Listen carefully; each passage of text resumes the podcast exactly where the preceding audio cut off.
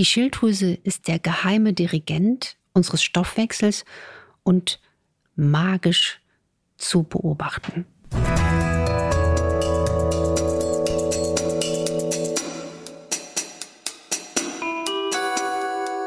Dr. Anne Fleck, Gesundheit und Ernährung mit Brigitte Leben.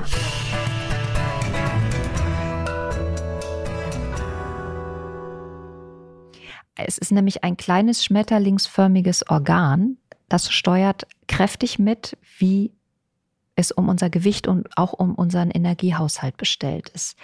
Nach Schätzungen haben bis zu 10 Prozent der Deutschen eine Schilddrüsenunterfunktion, also zu wenig Schilddrüsenhormone. Und das bringt Müdigkeit mit sich, trockene Haut, kann auch Tinnitus auslösen und Schwindel, eine Gewichtszunahme und einen verlangsamten Puls. Was dann gut zu wissen ist und was auch präventiv nützt, damit man gar nicht erst in diesen Zustand gerät, darüber sprechen wir in dieser Folge. Und wir, das bin ich, Dr. Anne Fleck, genannt Doc Fleck. Und Maike Dinklage von der Brigitte und der Brigitte Leben. Die ist immer noch recht neu am Kiosk und jeder kann sie bestellen unter brigitte.de slash brigitte-leben. Ich habe es gerade schon gesagt, eine Schilddrüsenunterfunktion ist eine extrem häufige Diagnose Oft sind ja die Symptome anfangs gar nicht eindeutig zu erkennen. Woran merke ich denn, dass ich betroffen bin? Ja, das ist ähm, ganz spannend, diese Frage, weil es gibt da eigentlich auch nicht die eine einzig wahre Antwort. Das wird bei jedem individuell unterschiedlich sein. Aber was man zum Beispiel spüren könnte, ist ähm, kühle Extremitäten, kalte Hände, kalte Füße, äh, Haarausfall, trockene, spröde Haut, dysphorische, also Stimmungsschwankungen. Das sind so Kleinigkeiten, ähm, Unbehagen und vor allen Dingen auch ein Energiemangel. Das ist so eines der ersten Symptome. Und das macht mir auch Sorge, weil ich sehe, die Schilddrüse in ihrer Fehlfunktion ist mittlerweile eine Volkskrankheit geworden. Und es wird viel zu selten, viel zu spät auf die Funktion der Schilddrüse in der gängigen Behandlungspraxis geachtet. Also man müsste eigentlich einfordern, dass auch schon bei Kindern und Jugendlichen, die will man natürlich auch nicht oft zur Blutentnahme zerren, ja, das ist ja auch manchmal ein echtes Drama, die armen Mäuse. Aber dass man mal guckt, wie sieht es mit der Schilddrüse aus? Weil warum haben wir jetzt so eine Dynamik an Schilddrüsen, auch Unterfunktion? Weil wir wissen, dass heutzutage unsere leider Nahrungsmittel manchmal nicht mehr Lebensmittel sind und auch bei weitem nicht mehr den Nährstoffgehalt haben wie vor 50, 80 Jahren. Das betrifft vor allen Dingen hm, Spurenelemente, Mineralien, die essentiell sind für eine gesunde Schilddrüsenfunktion, zum Beispiel Selen. Früher hatte der Brokkoli viel mehr Selen als heute. Und es fehlt. Und durch sehr viele andere Einflüsse wie Weichmacher, Mikroplastik, gucken wir mal einfach das alles an, wo unsere Lebensmittel drin verpackt sind, werden auch solche Spurenelemente aus dem Körper ausgewaschen. Das ist auch was, was mich wahnsinnig aufregt, weil ich ja umweltmedizinisch viel arbeite, auch umweltmedizinische Messungen mit Patienten mache. Es ist nicht auf dem Radar. Und ich messe zum Beispiel bei meinen Patienten auch Selen im Vollblut, wenn die dann bei mir einen Termin haben, weil ich finde, das gehört zu meinem Werkzeug dazu, weil ich das weiß, wie wichtig das ist. Und da erlebe ich ganz oft Überraschungen. Und umgekehrt freue ich mich dann so sehr, wenn ein junger Mensch vor mir sitzt und du denkst dir, Mensch, in diesem kleinen Termin, in dieser kleinen winzigen Blutabnahme steckt so eine gute langfristige Konsequenz. Sind aus deiner Erfahrung die Symptome bei Männern anders als bei Frauen? Das ist grundsätzlich wahrscheinlich, dass wir, und da brauchen wir noch unbedingt viel, viel mehr Forschung, Frauen ticken einfach anders als Männer. Wir wissen das inzwischen auch aus der Lehre der Pharmakodynamik, der Pharmakokinetik, auch der Symptomatik von Krankheiten. Früher dachte man, Herzinfarkt macht immer Thoraxschmerz, also Brustschmerzen. Heute wissen wir, ne, bei den Frauen ist es eher ein Oberbauchschmerz oder Übelkeit. Und dann sind inzwischen die Sterblichkeiten bei Frauen zunehmend, weil das so lange verkannt wurde. Aber aus meiner Erfahrung sind ja auch Männer gar nicht so häufig mit der Schilddrüse betroffen, aber vielleicht sind sie auch nicht ausreichend untersucht, haben ähnliche Beschwerden, ähnliche Beschwerden. Aber vor allen Dingen ist es bei Männern auch oft ein Energiemangel. Übrigens, Männer werden viel zu schlecht untersucht in ihren Hormonen. Ne? Die Frau hat ja durch ihre Besuche bei den Frauenärzten schon mal so eine gewisse gedankliche Verflechtung. Hm, wir gucken mal nach Hormonen. Die Männer, die Armen, die schleppen sich mit Müdigkeit draußen im harten Leben rum und keiner kommt so richtig auf die Idee, hey, check du doch auch mal deine Hormone. Ist so. Ja, wir haben ja auch Wechseljahre. Liebe Männer, ich weiß, ihr hört uns auch zu. Ne? Die Gedanken sind jetzt auch bei euch. Ist echt nochmal ein guter Hinweis darauf zu achten. Es gibt ja auch dieses Klischee oder man sagt, die Überfunktion bei der Schilddrüse macht schlank, die Unterfunktion macht müde und dick. Stimmt das immer? Nee, das stimmt auch nicht immer. Außerdem gibt es so eine Art manchmal Schilddrüse, die ist wie so ein Chamäleon.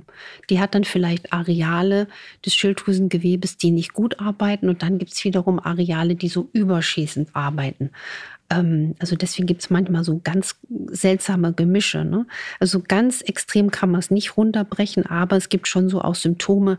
Die Überfunktion ist auch oft mit so einer starken Nervosität verbunden oder auch mit eher einer Neigung zu Durchfällen. Ne? Die Unterfunktion eher auch mit, auch mit, mit, mit Neigung zur Verstopfung. Aber ich kann nur davon warnen, ähm, Patienten dann in so gleichen Schubladen zu stecken. Man sollte schon wirklich immer individuell schauen. Und das ist ja das Tolle an dem Beruf oder das liebe ich halt, wie ein Kind jeden Tag dazu zu lernen und Empirie, ja. Wie sieht's bei diesem einzelnen Menschen aus? Welches sind denn die Werte, die man unbedingt abklären lassen sollte, wenn man das Gefühl hat, mit der Schilddrüse stimmt was nicht? Also Unterfunktion oder auch Überfunktion. Was ist da wichtig? Ganz wichtig ist dieser sogenannte TSH-Wert. Also dieses Thyreoidea stimulierende Hormon. Das ist der Basiswert quasi vom Gehirn, der der Schilddrüse sagt, hey, du arbeiten. Das Problem ist, dass wir es nicht bei dieser alleinigen Messung belassen sollten, sondern eigentlich auch die freien Schilddrüsenhormone bestimmen sollten. Und ich gehe sogar so weit, dass ich gerne bei meinen Patienten in der Praxis auch unter Umständen Schilddrüsenantikörper messe. Also ich gucke, ob der Patient schon in einer autoimmunen Lage ist. Ist das schon autoimmun geworden, das Problem? Und ähm, was bei der Schilddrüsendiagnostik ganz dramatisch ist, dass das war für mich verstörend zu recherchieren. Das steht auch im Detail, welche Normwerte, Zielwerte sind im Buch Energy drin über die Schilddrüse. Die Normwerte wurden damals vor zig Jahren definiert und dabei hat man leider nicht nur Gesunde in diese quasi bestimmende Studie eingeschlossen, da waren auch Menschen drin mit kranken Schilddrüsen. Das heißt, wir haben Normwerte, die sind so verrückt, also das wäre so wie wenn du sagst, du lässt Leute bei einer Prüfung bestehen, der eine weiß alles und der andere weiß nur einen kleinen Satz und alle bestehen. Ja? Also man hat einfach einen Bevölkerungsquerschnitt vermessen und nicht geguckt, gesund oder nicht gesund. Richtig, man hat das nicht sage ich mal, nach neuestem Stand richtig toll solide gemacht. Also eigentlich müsste man die Schilddrüsenwerte reformieren. Deswegen ist es so wichtig für alle Weißkittel zu gucken, was hat der Patient für klinische Symptome. Nicht sich nur allein auf Laborwerte verlassen.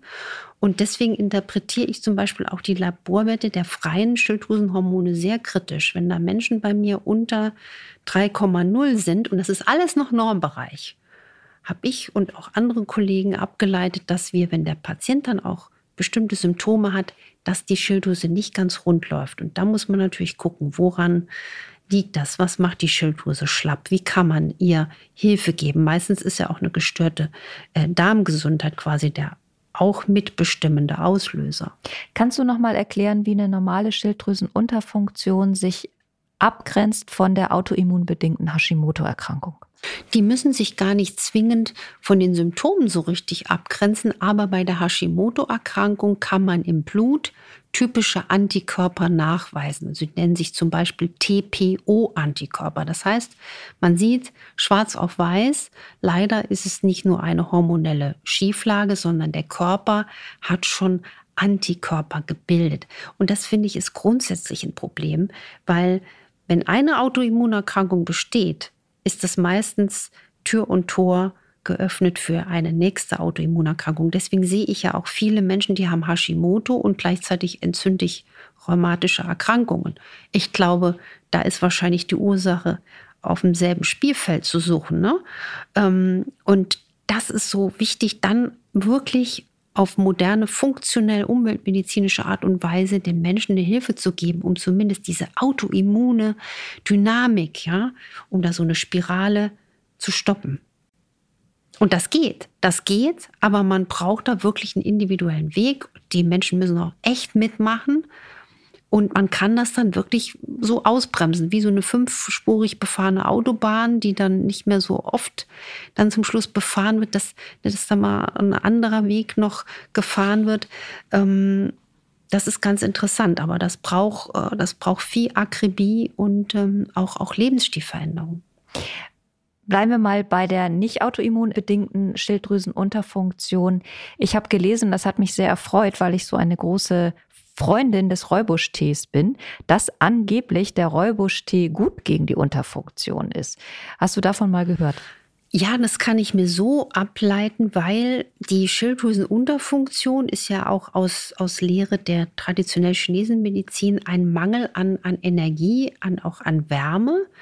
Und da ist die Strategie dann lebensstilmedizinisch, dass man den Menschen Wärme zuführt. Und Räubostee ist eine der Teesorten, die den Körper zur Wärme anregen, genauso wie Ingwertee. Pfefferminztee kannst du heiß trinken, aber er wirkt im Körper kühlend.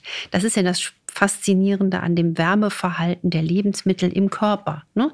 Also Gurke, Tomate, Joghurt kühlt dich aus, Chili, Lauch, Fenchel wärmen eher. Und da wäre diese Ursache oder diese Analyse zu suchen, warum Räubustee da besser wirken kann. Unter den Tipps fand ich dann auch noch Haferflocken. Das geht in dieselbe Richtung. Ne? Außerdem ein warmes Frühstück kann dann auch ähm, eine Hilfe sein. Was ich ja riesig faszinierend finde, ist die Zungendiagnostik.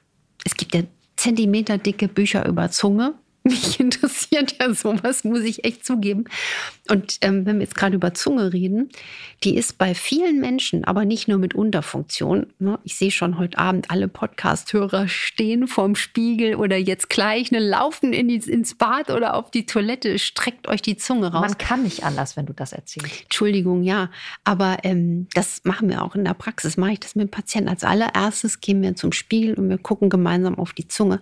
Und wenn die sehr teigig geschwollen ist, wir hatten darüber übrigens mal eine spannende Podcast-Folge, wo ich die Zunge rauf und runter dekliniert habe. Seither gucke ich immer auf diese Ränder, auf diese genau. ausgezackten Ränder. Wenn man, genau, wenn man an der Seite, wenn man eine großteigig geschwollene Zunge hat und so Zahneindrücke an der Seite, ist das ein, ein, ein, ein Ausdruck dessen, dass der Körper auch eine gewisse Schwäche hat chinesische Medizin würde sagen Milz-Qi-Schwäche, also ein Energiemangel. Und das sind die Menschen, die einfach auch sehr viel warmes Essen brauchen. Und, und da würde zum Beispiel Wärmezufuhr auch über warme Speisen ein guter, guter Tipp sein. Also schaut auf die Zunge, nicht nur bei Schilddrüsenfehlfunktion, sondern jeder. Uns hört ihr hier auf RTL Plus Musik oder auf einem anderen Streamingdienst. Anne könnt ihr im Fernsehen sehen, nämlich bei RTL ab 14 Uhr an Donnerstagen. Und ganz neu, ihr könnt auch ein Online-Coaching bei ihr buchen. Das ist ein 17-Tages-Programm, hat jetzt gerade angefangen, könnt aber laufend einsteigen. Und wenn ihr dazu mehr Infos sucht, dann findet ihr die auch unter docfleck.com. Und nächste Woche ist hier wieder Wundertütenzeit. Dazu nochmal ähm, der Hinweis, dass wenn ihr eine Frage einreichen wollt, man muss leider von einreichen reden, weil so viele kommen und wir so viel auswählen müssen, infoline.brigitte.de. Also, das große Wundertüten-Wissensquiz kann man ja schon fast sagen. Also mir kommt es immer so ein bisschen so vor. Ich denke immer, ich finde noch mal eine Frage, die Anne nicht beantworten kann, aber es ist bislang nicht passiert. Also seid gespannt, ob es nächstes Mal passiert. Bis dann. Ich freue mich drauf. Macht was draus. Tschüss.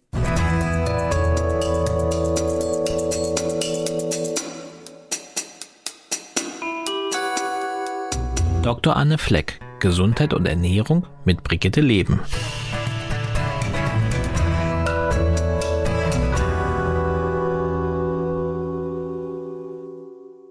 Dieser Podcast ist eine Produktion der Audio Alliance.